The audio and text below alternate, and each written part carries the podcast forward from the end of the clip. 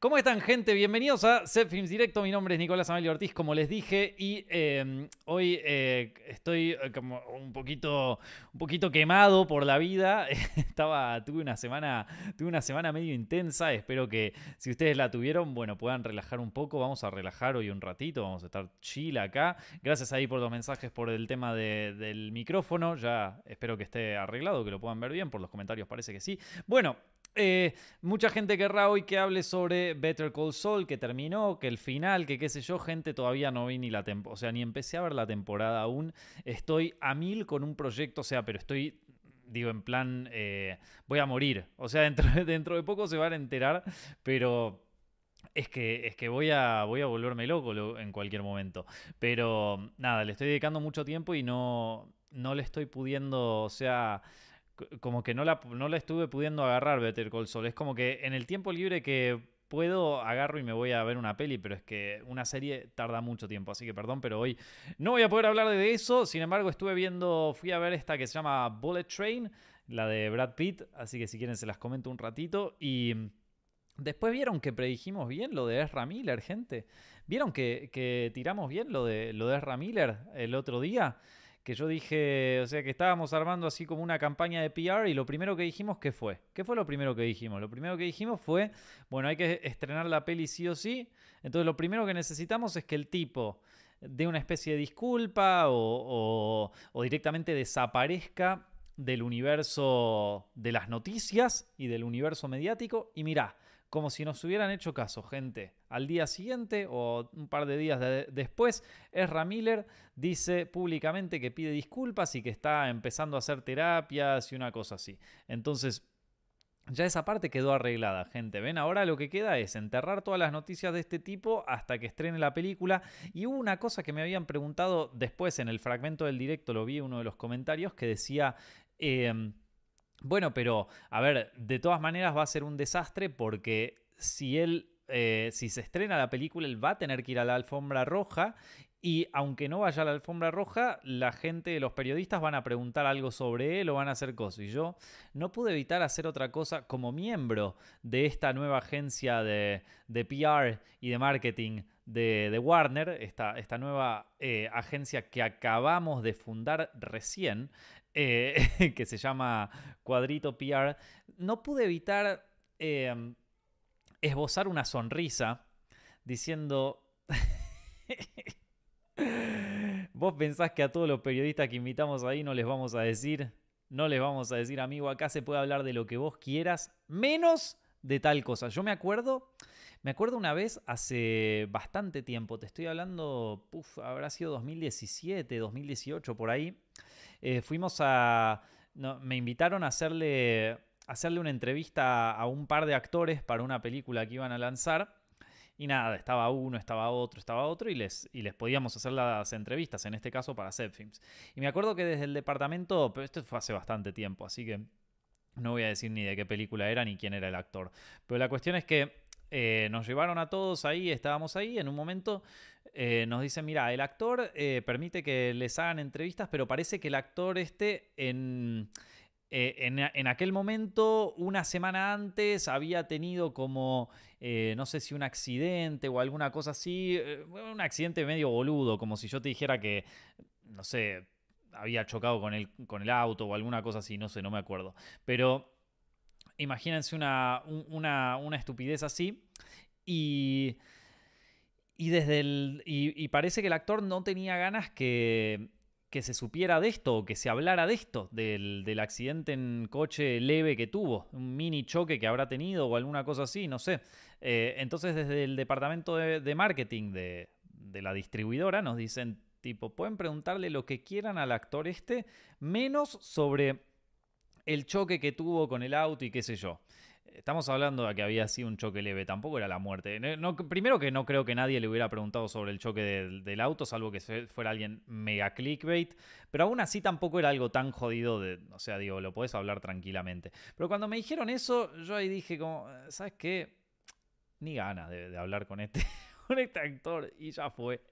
Y me fui a la mierda, en serio, me fui a la mierda. Dije, ya tengo todo el día libre, aparte era un viaje, así que viajé, creo que fue no me acuerdo si fue en México, en Brasil, en Colombia, en alguno de esos países, para hacer la entrevista. Dije, ah, la mierda, yo ni le hago la entrevista, que se vaya a cagar.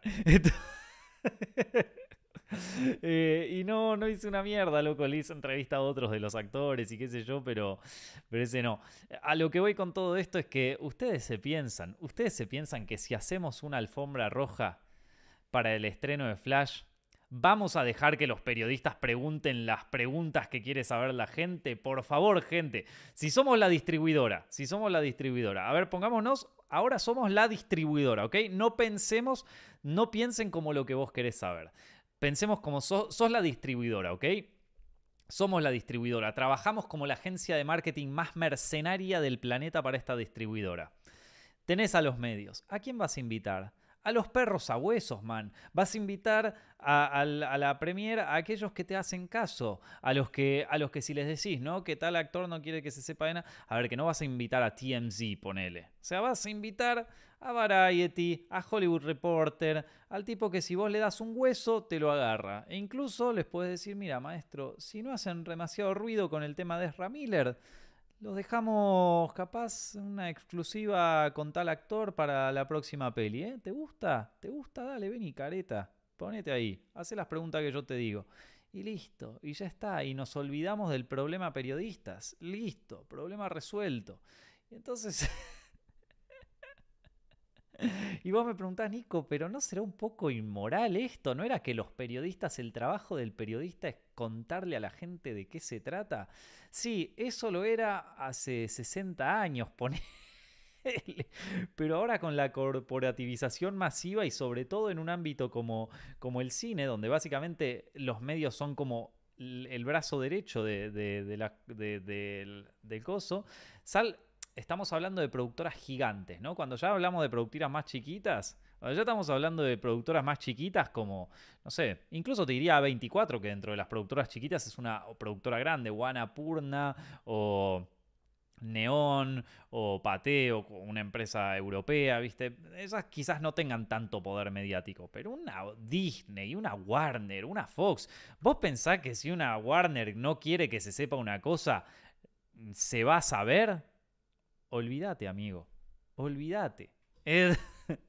si las cosas salen en los medios es porque... O sea, por ejemplo, la... la eh, e, es así, no es, que, no es que lo tengas a todos comprados, es que es, una, es un conflicto de intereses enormes que hay veces, hay veces en donde ese conflicto de intereses, por suerte, por alguna de las casualidades de la vida, se logra romper. Por ejemplo, el caso Watergate, ¿se acuerdan? el caso Watergate de, de que, fue cuando fue con fue con Richard Nixon, ¿no? Bueno, nada, que fue cuando se destapó todo un, un tema de, de, corrupción y movidas re jodidas ahí en Estados Unidos.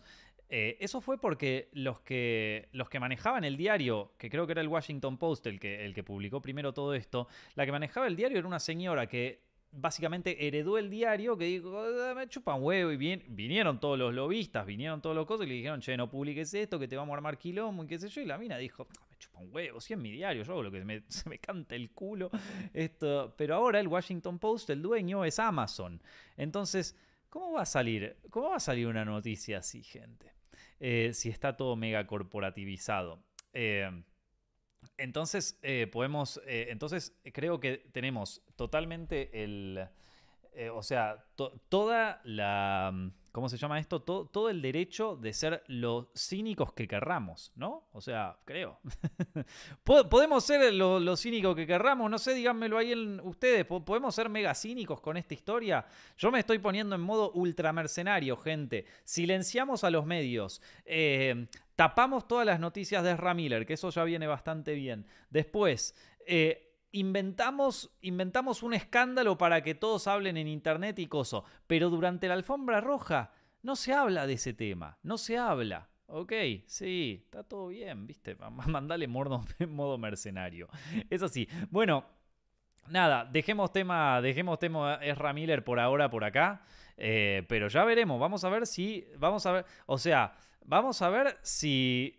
Si nos confundimos. Vamos a ver cómo avanza toda esta historia. Quizás avanza por otro lado y nos sorprenden con una estrategia mil veces mejor y por eso yo no tengo una, una, agencia de marketing. Pero yo, o sea, a mí me parece que esta, e, esta historia con Ezra Miller es un punto en donde va a haber como una, un esfuerzo mediático muy grande por tapar toda esta cosa, porque Flash es una película, gente, que se tiene que estrenar. Más allá de que a mí me gustaría que estrene, porque Andy Muschietti es director, es argentino, eh, digo, queremos que pueda sacar su película y no vamos, o sea, no vamos a permitir que un loco de estos nos lo, nos lo impida, pero pero dejando de lado eso, o sea, a nivel económico, es una película que tiene que salir gente. Tiene que salir, hay mucha guita ahí puesta. Hay mucha, no es como eh, esta, ¿cómo es que se llama? Eh, no, es, eh, no es como Batgirl, que bueno, está bien, que qué sé yo, nos fijamos. No, o sea, esta es tipo. Vamos a. O sea, esta si se llega a cancelar, yo quedaría fuertemente sorprendido, fuertemente sorprendido. Eh, no cancelaron ni House of Cards cuando estaba el tema de, Elvis Presley, iba a decir cualquiera, de Kevin Spacey. Bueno, suena, más o menos parecida. Así que eh, imagínense, no cancelaron House of Cards por eso. Mirá si te van a cancelar Flash. Así que yo, eh, es, es como bueno, todavía, todavía estamos todavía estamos expectantes y yo estoy expectante a que, las, a que las noticias me sorprendan. O sea, como que de repente ocurra algo que diga, no, jodeme que pasó esto. Eh, vamos a ver, vamos a ver. En una de esas, ¿quién te dice? En una de esas nos llevamos una sorpresa. Yo ya les dije mi predicción. Como siempre, predicciones. Eh, o sea, como siempre, las predicciones, lo, mejor que te puede salir cuando predecís algo es fallar. Así que lo más probable es que nos estemos equivocando. Pero ya la pegamos con una, ya la pegamos con una. Erra Miller se disculpó y ahora esfuerzo por enterrar las historias. Vamos a ver cómo sigue esta anécdota, gente. Vamos a ver cómo sigue. Eh, todas las escenas de Erra Miller se vuelven a grabar con el hijo de Will Smith. ¿Y por qué? ¿Y por qué el, hijo de Will Smith? ¿Por qué tenía.? Igual eh, la gente ya está tirando cualquiera, la peli va a salir y sencillamente la rueda de prensa por parte de Ezra Miller va a ser limitada nada más, no van a tirar tanta plata. Obvio, yo opino lo mismo, Teo. Yo opino exactamente lo mismo. Eh, y, bueno, después, eh, nada. más, sobre, más sobre Ezra ya no tenemos. Bueno, gente, el, el fin de pasado estuve viendo. Eh, Bullet Train, la, peli esta eh, con Brad Pitt. les cuento un poquito sobre la peli o cosas que, tengo para decir de ellas. ¿La vieron eh, Bullet Train o, ni siquiera la vieron? Le fue bastante bien, de hecho, O sea, no, no. La otra vez estábamos hablando justamente de esto, como ya había uno que me había dicho, no, que no la vio nadie, qué sé yo. No le fue tan mal, ¿eh? Le fue bastante bien, te digo. Creo que le podría haber ido mejor por el elenco que manejaba y qué sé yo, pero volvemos a este tema de la fama y de, bueno, todo, bla, bla, bla. Pero, pero parece que le fue muy bien, ¿eh? Parece, eh, parece que le fue muy bien. Eh, miren, así, o sea, a grandes rasgos, mi... ¿Qué, me pareció Bullet Train? Eh, me gustó, o sea, la verdad me gustó mucho. Me encantó, de hecho. No, no solo me gustó mucho, me encantó. Tiene sus fallas, tiene sus cosas positivas, pero si tengo que hacer un, un coso, a mí la película no solo me encantó, te diría que está dentro de mis pelis favoritas de este año. no, no solo porque porque cumple con todo lo que dice el tráiler, loco. Yo vi el tráiler. Cuando hice el video, o sea, si vamos de nuevo al video de las películas más esperadas de 2021, de, perdón, de 2022 de Zepfilms, o sea, si ustedes van a ese video, las películas más esperadas de 2022 de Zepfilms, van a encontrarse con que, digo, una de las películas que más espero, porque tiene la premisa más bizarra y porque está Bad y estaba Brad Pitt, es esta. Tiene un elenco gigante, es sobre un tren bala, cinco asesinos que se meten. ¿Qué más querés que te cuente? Y todo, todo se termina, eh, termina enterando que uno tiene como que un trabajo similar con el otro. O sea, la premisa ya era. Era espectacular. Era, era o sea, digo, básica, pero era espectacular. Era exacta. Y después salió el tráiler y el tráiler te mostró eso. ¿Qué te mostró? Cinco asesinos que se meten en un tren y todos medio que se tienen que ir matando entre ellos en un tren bala que va desde Tokio hasta Kioto a toda velocidad y que no para. Y yo vi eso y dije, pa, bueno, me dijeron la premisa, ahora el tráiler es lo mismo. Yo lo que quiero ver es una película de cinco asesinos que se meten en un tren, que se cagan a palos y que el tren no para. Y fue exactamente lo que vi, gente. Y encima me cagué de, encima me de risa. Estuvo buenísima. Estuvo... Eh, estuvo buenísima, la pasé re bien. Eh, gente en el cine riéndose genuinamente, cosa que también, de nuevo, lo mismo que Everything Everywhere All at Once, ¿no? Esas cosas que te pone te pone contento escuchar gente riéndose en el cine, eso está buenísimo. La película eh, es, a ver, originalmente estaba desarrollada por eh, un director que hace películas de acción, que se llama Antoine Fuqua, que, es, eh, que primero dirigió videoclips para Prince, para CB Wonder, y después también fue el director de películas de acción como Shooter, Southpaw, ¿se acuerdan la de este... Jake Gyllenhaal, el ecualizador, la de David Denzel Washington, Equalizer, y bueno, muchas más, ¿no? Eh, iba a ser una película seria. O sea, iba a ser una película seria, con tono serio, pero bueno, después de durante el desarrollo dijeron, ya, fue que sea una comedia. Em, tenemos varios, o sea, a ver, em, vamos a hablar un poquito de, la peli. Como ya les dijo, como ya les digo, me gustó. La pasé espectacular viéndola. Eh, todos los personajes que aparecen, incluyendo a Bad Bunny, te divertís. La peli te divierte, loco. La peli cumple con lo que hace, que es divertirte. Eh, ¿Tiene sus fallas? Sí. Si quieren las hablamos un poco. Pero antes quiero quedar de acuerdo con ustedes de que, de que la peli es una fiesta. De que la peli es una fiesta. Eh, tipo, la pasás bien. Ahora, algunas cosas que no me gustaron y, de nuevo, cuando digo algunas cosas que no me gustaron, no quiere decir que no me gustó la película. Ni tampoco quiere decir que estas cosas sean demasiado importantes para mí. Pero algunas cosas que, quiero remarcar que por lo menos me, llamaron la atención. Primero, eh, salvo por los personajes ingleses, los dos personajes ingleses y el personaje de Brad Pitt, que acá te das cuenta cómo Brad Pitt se la rompe en comedia, loco. La rompe en comedia. Es un crack para la comedia. O sea, ya no. Maneja un timing de comedia, que el tipo es un genio. El tipo es un genio. O sea, en esta película ya lo habíamos visto en. ¿Cómo se llama esta? En. Eh, en Inglorious Busters, en la escena esta de. De Margaretti, ¿viste? De cuando están ahí en el, en el cine este alemán eh, Gorlami, ¿viste? o sea, ya con eso, ese timing nada más te cagás de risa. Te cagás de risa con el tipo, es un genio. Eh, y en esta peli la rompe en comedia, la rompe. Yo creo que Brad Pitt en su carrera tendría que haber hecho más películas de comedia. Eh, ha hecho comedias, pero, pero creo que tendría que haber hecho más porque la rompe. O sea, tiene un timing perfecto el tipo. Se sabe mover perfectamente para eso. Hizo el 95% de sus escenas de riesgo. O sea, hizo casi todas sus escenas de riesgo las hizo él en esta película. Un crack. Y después tenés a los dos personajes ingleses que no me acuerdo el nombre de los actores, que son eh, los dos hermanos estos, uno que habla todo el tiempo de, los trenes y el otro que, nada, que, es como medio un loquito. Eh, esos tres la rompen. Después el resto de los personajes, bueno, está bien, juegan, pero aparente, o sea, aparentemente es como que eh, el mayor interés se puso en estos tres personajes y que medio de ellos mueven la comedia en la película y mueven la película de algún modo. Porque la película en sí es una comedia. O sea, en, sí la película es una comedia. Está bien, tiene un eh, empacadísima de escenas de acción y de todo, pero en principio es una comedia. Y em, a lo Deadpool, ¿viste? O sea, primero comedia, después todo lo de acción y todo eso. Em, y, y, funciona súper bien. Pero donde más. Después, donde más funciona es en estos tres personajes. El resto siento como que. A ver, tenemos a la chica esta, que es un personaje. La, chica esta es un personaje que lamentablemente es como que se pincha muy rápido. O sea, sí, la chica que se hace la buenita, pero en realidad es medio hija de puta, es como, ok, bárbaro, está bien, bueno el chiste, divertido al principio, pero listo, ya está. O sea, es como que repiten el chiste de, ella haciéndose la buena 20 veces. Es como el. ¿Vieron, por ejemplo, el gato con botas de Shrek? ¿Se acuerdan el gato con botas de Shrek que pone toda la cara de lindo y después los caga palos a todos? ¿Cuántas veces lo hace eso en la película? Dos, dos veces. Porque si ya lo hace tres veces, cuatro, cinco, diez veces, ya te hartás del chiste. Te hartás del chiste y decís, bueno, dale, basta, ya está, ok, ya entendí. El tipo se hace el bueno, pero después lo caga palos. Eh, entonces, eh, y después. Eh, y, pasa bastante seguido, por ejemplo, con, chistes que se repiten mucho en la peli. Que quizás en la primera vez son graciosos, pero ya de, repente se repiten tanto que es como que decir, bueno, sí, que, está bien, fue gracioso la primera vez, pero ya está.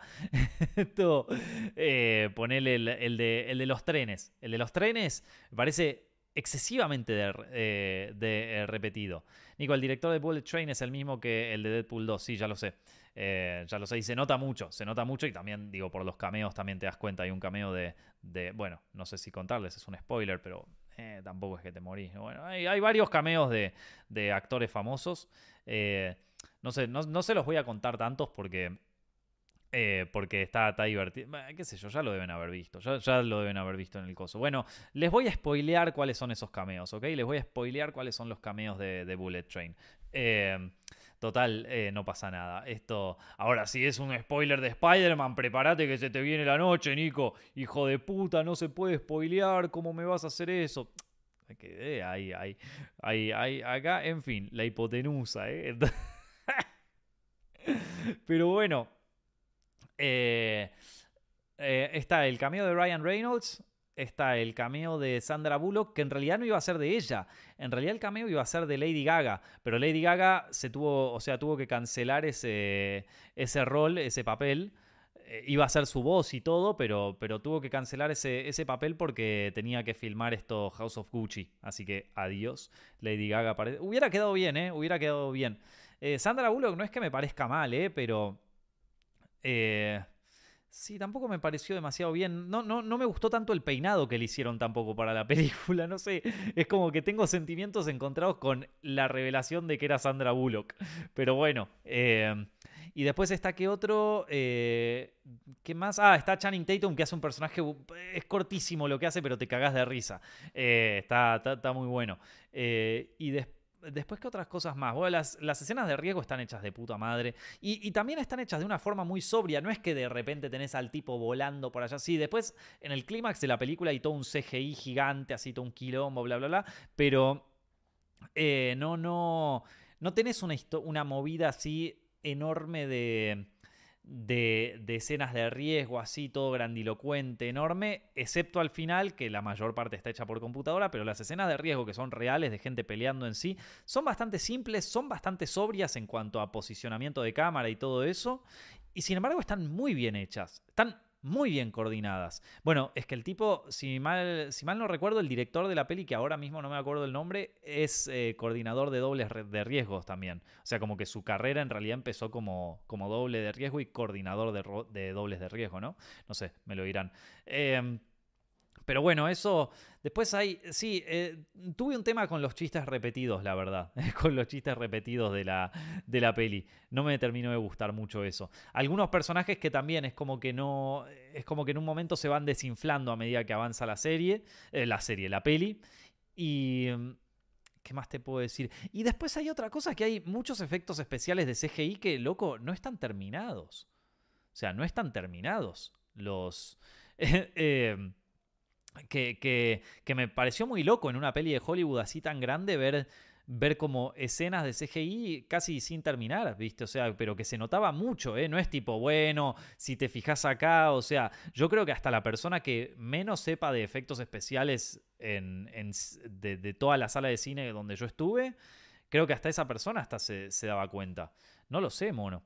Eh, así que, y esas y esas son algunas de las opiniones que tengo. A ver si ustedes opinaron algo. Eh, ¿La puedes resumir en una oración? Eh, sí, es todo lo que dice el tráiler. Si vos querés ver a Bad Bunny peleando con Brad Pitt y Quilombo en un tren de alta velocidad, es lo que vas a ver y eso está buenísimo. No es la mejor historia del planeta. Creo que la misma película tampoco es que le importa demasiado. Está buenísimo cómo se trabaja todo dentro del tren. O sea, todo el, como el misterio que ocurre dentro del tren está buenísimo. Eh, es una peli muy divertida, loco. Es una peli muy divertida. Yo estoy criticándole cosas menores, pero que en realidad no son una crítica. En realidad es como, bueno, vamos a buscarle el pelo al huevo, ¿entendés? O sea, no, no, no estoy, o sea, no por esto estoy diciendo, y por eso la peli es una cagada. Al contrario, son como cosas muy, muy, muy, muy chiquitas que ya me estoy poniendo denso y que también medio que yo me las anoto a mí mismo como para ver, bueno, si escribo algo, cómo tendría que desarrollar los personajes, o sea, como esto me está pasando en las cosas que estoy escribiendo, ¿viste? Como para ver ese tipo de cosas. Em, bueno, y Después, a ver, ¿qué, otras cosas tenemos? A ver, leyendo un poco. Em, acá me preguntan si tengo Letterboxd. Ya hice un, un directo hablando pestes de Letterbox, de su aspecto social y qué sé yo. Tengo un usuario, pero no lo uso nunca. Eh, de hecho, creo que lo voy a borrar a la mierda. Lo tenía antes para guardarme las películas que quería ver y todo eso, pero ya, ya lo, lo tiré. Eh, a ver qué otras cosas tenemos por acá. Eh, ¿Has visto. ¿Has visto Barry? Sí, la vi hace. Creo que el año pasado, no me acuerdo o antes. hablarás de las disculpas de, de Ezra. Acabo de hablar de eso precisamente. Ojalá despegue la carrera actoral de Bad Bunny, así deja de hacer música. ¿Por qué este tipo de comentarios, Francisco? ¿Por qué? ¿Qué te hizo Bad Bunny? Si canta bien. Mira que a mí no me gusta tanto el reggaetón o el trap o lo que canta el tipo. Pero lo hace bien, loco. Hace un espectáculo que está copado. Yo no sé por qué tienen que hacer ese tipo de comentarios. Que de golpe... O sea, no, no, estoy hablando en serio, mono. No estoy para acá para que nos caemos de risa. No, no, vos que te estás... Jajaja, mirá, Nico. No, no, no me estoy cagando de risa nada. ¿Es necesario hacer ese comentario? No, se los pregunto en serio, ¿es necesario? Así reírse, hacer como, ah, mirá, a ver que deje la música. es su sueño, loco. Es su sueño y lo está cumpliendo. Y encima lo hace bastante bien. Monta unos espectáculos de puta madre. Capaz, a mí tampoco me gusta tanto el reggaetón, pero la verdad es que si tengo que ponerme objetivo y escucho sus temas, lo, lo hace bien, loco. Lo hace bien. ¿Por qué ese tipo de, agresión? E, es, necesario, pónganme ahí en los comentarios, ¿es necesario, chicos, ese tipo de, de cinismo eh, de, de, como falso cinismo o de, o, de creérsela. ¿Está, bien? No, no sé, esto... Esto me parece que está todo bien con Bad Bunny, loco. Está todo bien él. Eh, y, la verdad que en la peli también actúa bien. O sea, no, no. Eh, esto no es Twitter, loco. Esto no es Twitter. En Twitter vos podés. Hay, hay una frase que había dicho Mike Tyson eh, en un podcast de Joe Rogan, creo que fue, que dice como el Internet le dio, eh, le hizo creer a mucha gente que puede hablar pestes de, otras personas porque no existe la posibilidad de que esa otra persona los caiga a trompadas. es verdad, loco, es verdad. Esto, Ah, si cada uno en la suya. Esto... Antes los rebardeaba. Yo antes también, cuando era chico, cuando tenía 15 años, rebardeaba el reggaetón, tipo, pero el reggaetón que ahora se considera reggaetón clásico, ¿no? O sea, reggaetón como si yo te dijera. Em, esto. Eh, nada, eh, calle 13, viste. Em, o sea, los grandes clásicos del reggaetón, viste. dame más gasolina, Pitbull, todos esos, ¿entendés? O sea, yo, y yo los, puteaba, ¿entendés? Decía como, los grandes clases, yo, una mierda esto que suena en los boliches y qué sé yo, y, y la verdad que, no sé, al pedo, al, pedo los critiqué porque primero tampoco eran tan malos, tampoco eran tan malos, es verdad que sonaban en todos lados y un poco te aburría, pero tampoco eran tan malos, y... Y aunque no me gustara, aunque no me gustara, e-, era necesario todo ese bardeo, era necesario putear tanto al reggaetón y a quienes escuchaban reggaetón. Si habré puteado yo a mis 15 años a, la gente que bailaba reggaetón, como estos son unos subnormales y qué sé yo, soy un pelotudo. Eh, ese reggaetón suena súper bien, man. Todo, no, no, no. ¿Por qué es necesario putear tanto? yo creo que no, loco. Yo creo que no. No pierdan el tiempo, eh. Mirá que yo, yo perdí el tiempo con eso. Perdí el tiempo puteando a la gente que escuchaba. Perdí el tiempo. La verdad, gente. Perdí el tiempo, en serio, puteando a la gente que no tenía los mismos gustos que yo o que le gustaban cosas que para mí era una mierda. Eh, no, no, no, no pierdan el tiempo con eso, gente. Se van a hacer, se van a hacer mal a, la cabeza. En serio, es un, mal grande. Che, gente, eh, bueno, ahora eh, hay una cosa que quería mencionar hoy. En realidad la quiero mencionar hace semanas, pero siempre me olvido. Así que dije, ¿sabes qué, loco? ¿Sabes qué? Ahora quiero hablar de este tema. Eh, que es... Eh, quiero hablar un poco sobre el Elden Ring, loco. Sobre, porque lo terminé de ganar hace tiempo, lo terminé de ganar hace tiempo y ustedes saben que es un videojuego que yo, o sea, yo soy muy fanático de la, de la saga de Soulsborne, eh, los vengo jugando desde hace muchísimo tiempo a todos, son creo que mis videojuegos favoritos del universo. Creo que ningún, eh, ninguna compañía distribuidora de videojuegos como From Software me ha hecho amar tanto los videojuegos. O sea, son juegos a los que me volví adicto desde hace mucho tiempo, eh, cuando, cuando descubrí el, el Bloodborne. El Bloodborne fue el primer juego de From Software que yo descubrí.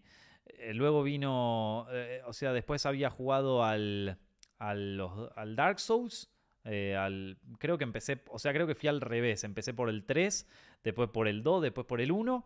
Después jugué al Sekiro. Sekiro es uno de mis juegos preferidos de, de From si no es mi preferido de todos. Y después el Elden Ring, que el Elden Ring, ya te digo, me gusta, o sea, yo no soy tan fan de los, de los Dark Souls, la verdad. Me gusta mucho más el Bloodborne y el Sekiro que Dark Souls.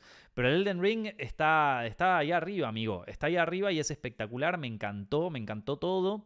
Eh, le dediqué horas y horas y horas y horas a ese juego.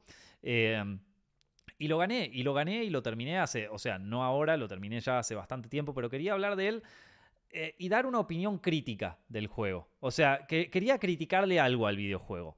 Porque a pesar de que me gustó, a pesar de que quizás sea uno de mis juegos de From Software favoritos, a pesar de que le dediqué horas y lo amé y todo, hay algunas cosas que me gustaría plantear que son críticas al videojuego, pero que no por estas críticas, o sea, estas críticas no quieren decir que no me haya gustado. Me gusta la historia totalmente falopa que tiene el Elden Ring. Me gusta, me, gustó todo. La verdad que me gustó todo. o sea, la pasé súper bien. Eh, empecé el juego de nuevo, pero como ahora estoy medio a mil con, con laburo y esas cosas, es como que bueno, lo, lo tuve que, parar un tiempo.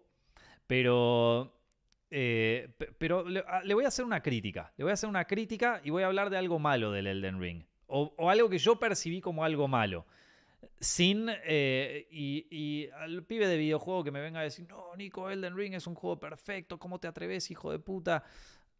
¿Por qué hacen ese tipo de cosas? ¿Por, qué? La vida los va a terminar, o sea, la, vida los va a terminar atendiendo, gente. O sea, la vida los va a terminar atendiendo. voy a hacer una crítica de un juego que me gustó mucho. O sea, voy a criticarle algo a un juego que me gustó mucho. ¿Ok? Eh, y, y esa, y esa crítica es la siguiente. De todos los juegos de From, y los jugué a todos, el Sekiro lo gané al 100%, lo platiné todo. El Bloodborne nunca lo pude platinar, aunque me hubiera encantado, pero nunca pude. Eh, y, los Dark Souls, bueno, también me gustaron mucho. Eh, de todos los juegos de, From, siento que el Elden Ring es el juego en donde menos eh, satisfacción sentí cuando le ganaba a los jefes. Eh, y esto para mí es una parte muy importante del juego. O sea, no te voy a mentir, le luché a los, jefes más difíciles y le gané. Le gané a Malekith, le gané a Radagon, le gané a, a todos, hasta incluso le gané a Malenia, la hija de puta de Malenia. Le, gané, eh, sí, le gané a todos. Pero, a pesar de que les gané a todos, yo siento que a ninguno de esos jefes le gané de forma justa. ¿Qué significa? ¿Que hice trampa? No. No, no, no, no, no, le, no los chisié. Aquellos que jugamos a los juegos de From hemos visto los videos de cheesing de, de, jefes, que es cuando vos agarras a, un jefe de, uno de, los, eh, de uno de estos videojuegos y, y le provocas algo que lo termina medio glitcheando o lo termina cagando. No. No siento que... ¿Qué me pasa? Cuando yo jugaba al Bloodborne, o cuando jugaba al, Dark Souls, o incluso en el Sekiro es donde más lo noto. Pero en todos esos juegos siempre me pasa que contra los jefes perdía, perdía, perdía, perdía, hasta que en un momento había algo en mi cerebro que, en el cerebro que me hacía el clic. ¿Viste? Que me hacía el clic y me daba cuenta, ah, cuando salta es porque tengo que moverme para el costado. Y de repente me, me, disparaban y digo, ah, es que acaba de mover la mano. Entonces, y ya sentís, la pelea del jefe la sentís como un baile. La tenés, tú, tú, te mueves para acá y te mueves. Y sentís que no estás peleando contra el boss, sentís que estás bailando con él, sentís que es una danza en la que los dos están eh, básicamente uno, eh, o sea, y es muy loco porque en realidad estás peleando contra una computadora, ¿viste? Pero vos sentís que estás ahí en el taca, taca, taca, y llegando al final de la vida que le queda ella un duelo más mental en donde estás como mentalizado en puta, es que le tengo que ganar, qué cosa, concentrate y, es, como metes toda la concentración, toda la cosa, todo el poder, y cuando le ganás decís, pa, uff, loco, después de perder 200 veces, siento que le gané, o sea, no solo le gané, sino que le gané de forma justa, loco, porque aprendí todo de este jefe. Aprendí cómo se mueve, aprendí cómo se maneja, aprendí cosas. Bueno, en el Elden Ring, cada vez que yo le ganaba a un jefe, y le gané a todos, ¿eh? Y cada vez que le ganaba un jefe, yo sentí que le gané de ojete. O sea, termino de ganarle y siento como que los últimos golpes se lo di así de desesperación de tra, tra, tra, toma, hijo de puta, así, sí, le gané, ¿viste? Así como, listo. Eh, cuando yo jugaba al Sekiro, el Sekiro para mí es el que mejor forma de combate tiene de todos los juegos de From. Es el que más me gusta en ese sentido. Eh, siento, o sea, cuando yo jugaba al Sekiro y le ganaba a los villanos, sentía que, o sea, sentía que, que, yo estaba preparado para ganarle, ¿entendés? Sentía que estaba concentrado hasta en la última barrita de vida que le, que, le quedaba, incluso esos últimos, últimos numeritos de HP, yo sentía que lo, los gané justamente, ¿no? Que fui como un desesperado a tirarle cosas, a, o sea, a, a matarlo así de una. En el Elden Ring lo que me pasó es que sentí en todos los jefes que a todos les terminé ganando de suerte que todos los últimos golpes que di fue porque justo me ayudó mi, el, aliado, o si no estaba con el aliado este, eh, que justo le pegué en el momento, porque, no sé, por, suerte. O sea, todos sentí que les gané de pedo. Malenia, por ejemplo, que yo le tenía un miedo, porque claro, si vos mirabas en internet Malenia, todo el mundo dice que es la jefa más difícil, que es un quilombo, que es imposible ganarle, que tiene esa, ese ataque que hace como la danza y que tira los cuchillos y que te querés matar y todo. Y Malenia, cuando yo le gané, yo siento que le gané de pedo. Eh, no sé cómo explicarlo, no, no, no siento que le haya ganado justamente. O sea, con justicia. no siento que haya adquirido el suficiente conocimiento para haberle ganado bien, ¿viste? Esto... Eh, y la verdad es que me pasó eso con todos los jefes. Eh, lo jugué en la PlayStation 5, para aquellos que me preguntan. Em, no sé, no sé qué opinan ustedes sobre eso. O sea, eso me, pasó, o sea, real que es como la, crítica. Y, a ver, vamos a decirlo, dentro de los juegos de From, los jefes de, de los juegos de From son quizás una de las partes más importantes del juego. Nadie puede pensar en el Sekiro sin, sin pensar en la última batalla contra Ishin, las tres partes que tiene. O sea, yo esa pelea, no, mirá que no juego al Sekiro hace años, pero me la acuerdo de memoria todavía. Y yo creo, estoy casi seguro de que en alguna parte de mi subconsciente esa pelea está tan marcada que si vos me das el control de nuevo y me vas a pelearle a Ishin, dos, tres veces le pierdo, pero después es como que, ah, ok, taca, taca, taca, ya está. Em, en cambio, con esto siento que, que les gané de pedo, loco. Por ejemplo, vos me preguntás Malikith que es uno de los últimos, es el perro que se convierte así en perro gigante. Em, no es que sea más fácil de ganarle, no, es que haya sido más fácil. Es difícil, es un jefe difícil, de hecho te tiraba como una espadototota así roja y te cagaba matando. No, no, perdí un montón de veces tratando de ganarle, pero la vez que le gané, no sentí que fue porque, ah, porque les... O sea, si vos me preguntas ahora, ¿cómo te das cuenta que Malekith está por tirarte la, la espadototota esa roja y negra? Y yo te digo, la verdad. No me, no me acuerdo. ¿Qué sé yo? No sé. Ni idea. Esto... Ni puta idea. La, esquivé de pedo. Vi que la tiraba y la, tiró y la, esquivé. Pero, pero no. En cambio, en el, en el Sekiro, por ejemplo, o en el Bloodborne, yo te decía, no. Es que, por ejemplo, cuando... Eh, qué sé yo, cuando ebrietas, levanta un poco los tentáculos así, entonces yo ya sé que es que me va a tirar el rayo este pulverizador que me va a matar de una. Y, vos me das el juego ahora y te lo puedo volver a, agarrar. Pero el, el, Elden Ring no me ha pasado, gente. Eh, es una lástima porque, bueno, porque era para mí una parte muy entretenida del tema de los jefes. Los jefes del Elden Ring quizás no sean lo que yo más recuerde del videojuego Creo que lo que más voy a recordar de él es el, mundo abierto, aunque debo decir que a pesar de, esta crítica que les estoy haciendo a los jefes, son jefes que están buenos, o sea, está tan, tan divertida, está, divertida la pelea, pero creo que es que no la sentí igual en ese sentido. Y no es que se haya sido más fácil o más difícil.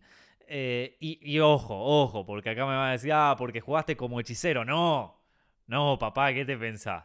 No, no, yo solo juego con Unga Bunga. O sea, mis. mis mis, mis, builds de Elden Ring son todos de fuerza de fuerza, de, así, de, ir así, ir, ir, a, ir a pegarte, ir a pegarte con los muchachos. O sea, todo, a todos les di con la espadototota. A todos los jefes fui con la espadototota gigante y, y los maté así. Entonces, eh, no, no, no es que lo jugué en modo fácil. Eh, pero, pero bueno, nada, esto...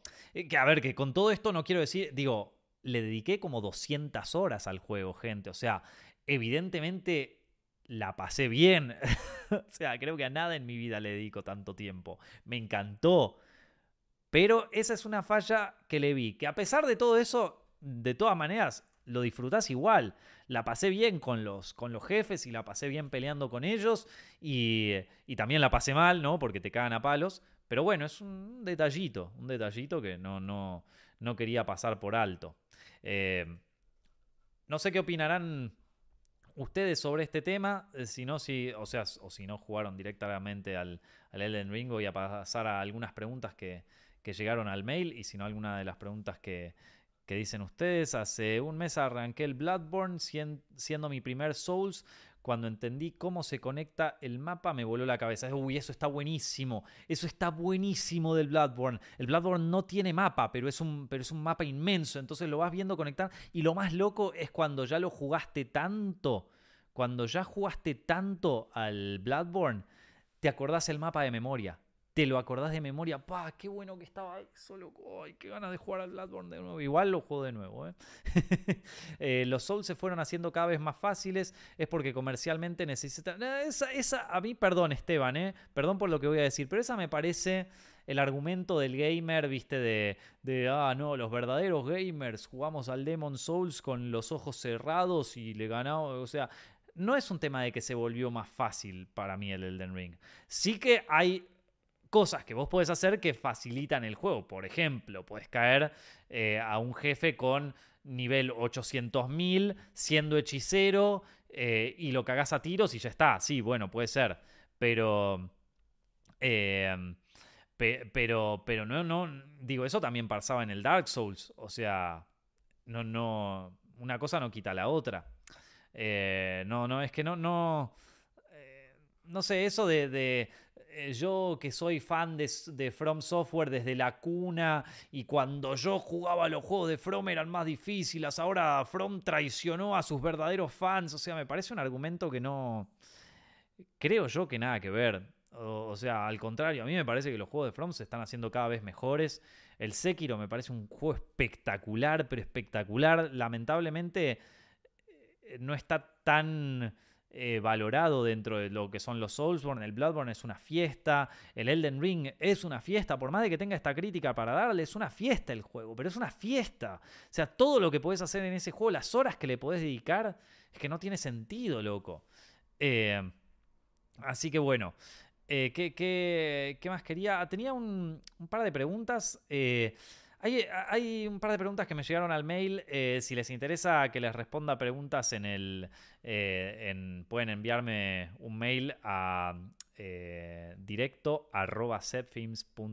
Si quieren, pueden mandarme sus preguntas allá. Digo, con buena onda, viste, qué sé yo. Recuerden que están filtradísimos esos mails. Que hay una cosa que, en esos mails que no. Lo, pusimos para no recibir archivos adjuntos, ¿viste? Eh, y mm, porque siempre hay uno que te manda una pelotudez, ¿viste? Cosas, todo. Eh, eh, le pusimos automatización. Si el mail tiene un archivo adjunto, borralo automáticamente. y es que bueno, es que a veces es, así, gente. Estoy hace mucho tiempo en internet y, pasa. Pero bueno, la cuestión es que si lo mandan con buena onda y qué sé yo, ahí también me, anoto las preguntas, llegan y las respondo acá. Eh, en los podcasts es directo arroba y acá tengo una pregunta que me eh, hicieron que dice, hola Nico, me encantan tus directos y me han dado unas ganas tremendas de escribir guiones, pero no se me cae ninguna idea. ¿Tú cómo haces para enfrentarte al ojo en blanco? Eh, bueno, esta, esta pregunta sobre guion primero está buenísimo, a ver, lo que siempre digo, está buenísimo que, que te hayas lanzado a, querer escribir. Escribir es una tarea súper difícil, es una tarea que lleva mucho tiempo y mucha dedicación y que hasta que no lo haces no te das cuenta lo difícil que es verdaderamente, ¿vieron? Eh, entonces, en principio, muy bueno que esté la intención. Es verdad que una de las primeras cosas que nos va a dar miedo cuando escribimos es ver la hoja en blanco. Bueno, ¿de qué mierda escribo? Y no sé si a ustedes les pasa, pero a mí me pasaba mucho y me sigue pasando incluso hasta el día de hoy que empiezo a escribir uno, una cosa, escribo media oración y ya digo, pa, esto es una mierda y es como que vuelvo a empezar. Y entro como en un bucle así de taca, taca, taca, taca, no, puedo empezar. Eh, esto puede ser para mí por dos razones. Eh, o sea, creo yo.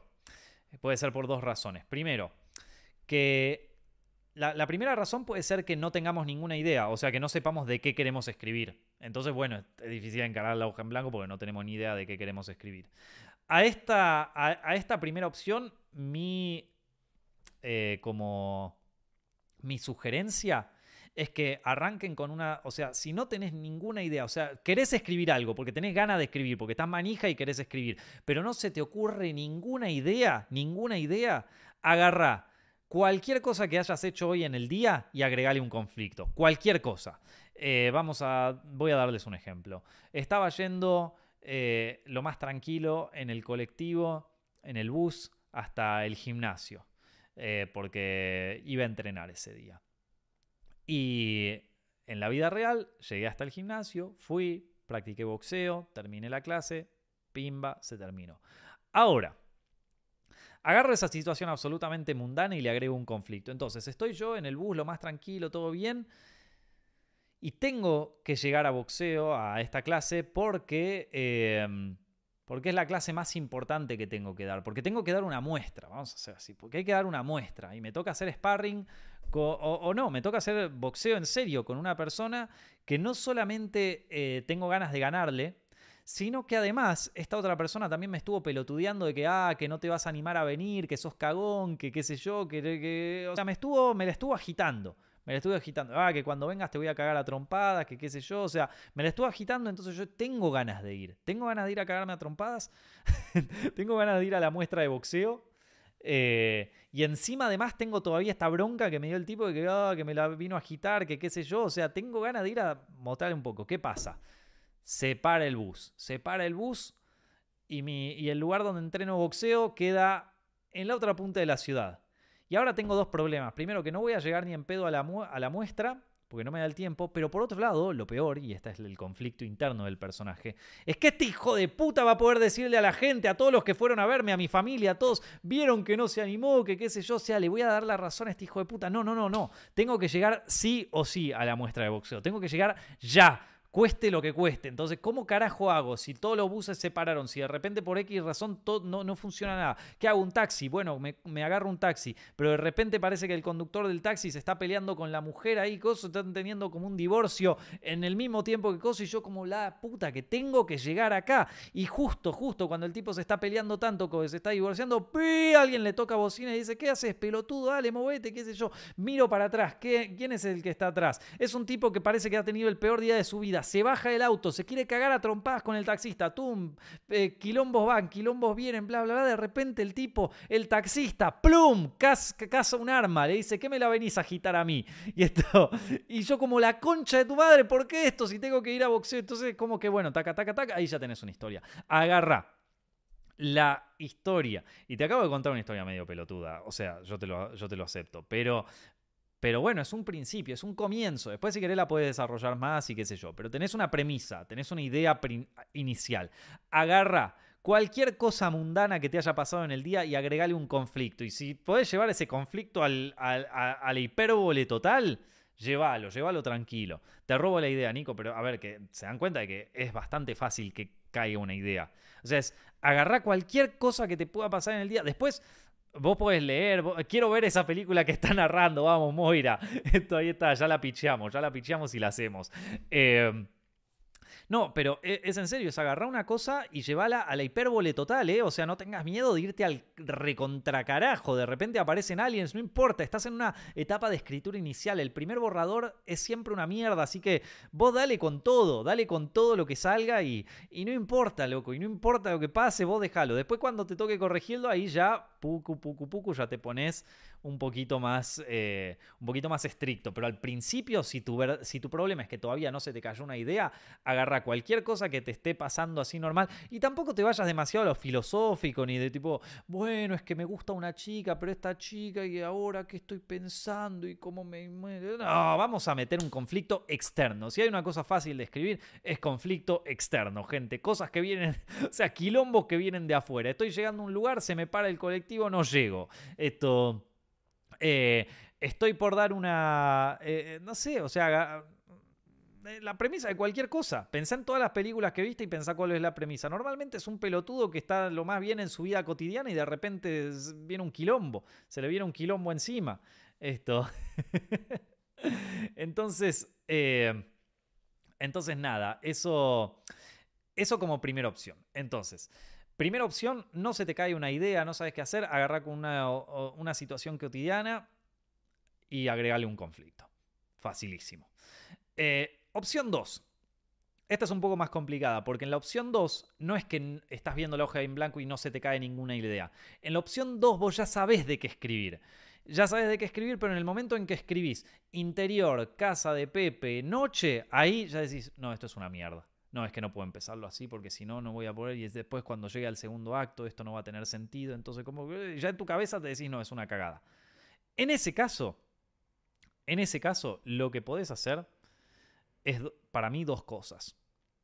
Y esto depende también un poco de si tenés que entregar el guion en tarde, temprano, qué sé yo. Lo que puedes hacer es, a esa idea que vos ya tenés, dedicarle un poquito más de tiempo a marinarla.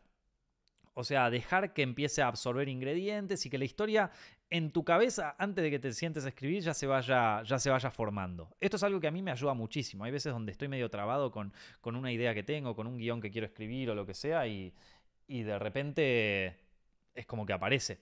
o sea, de repente es como que le empiezo a... Y de pronto aparece. Em, hay, que ir dejándola que, que, absorba ingredientes, que absorba experiencias de vida y va, va surgiendo. Em, lo otro que puedes hacer, si es que, o sea, lo querés escribir ya, cueste lo que cueste, es tomar la iniciativa de, ok, lo voy a escribir ahora, pero esto que estoy escribiendo ahora es un primer borrador, ¿sí? Es un primer borrador. ¿Qué quiere decir primer borrador? Primer borrador quiere decir una mierda. Ahí está. Repitan conmigo, chicos. ¿Qué es primer borrador? Una puta mierda. Todo primer borrador, hasta el primer borrador de un Borges, seguro fue una cagada. Entonces, y, a ver, ¿quién dijo que el primer borrador siempre es una cagada? Lo dijo Hemingway, no, no lo inventé yo esto, lo dijo Hemingway.